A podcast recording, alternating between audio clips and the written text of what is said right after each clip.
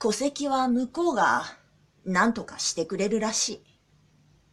俺はそういった戸籍がどうとか、身分証明がどうとか、そういった小難しいことを一切合切知らない。よくここまで社会を渡ってこれたな、というぐらいに知らない。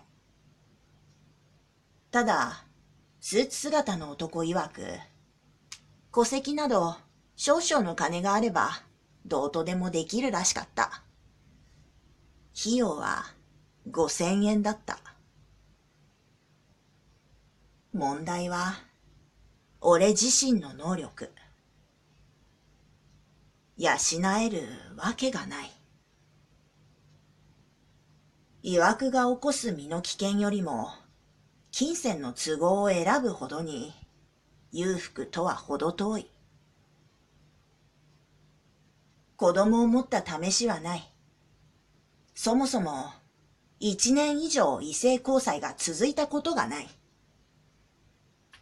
おまけに末っ子。つまり、わがままで自分勝手。わーい、八方塞がりだぜ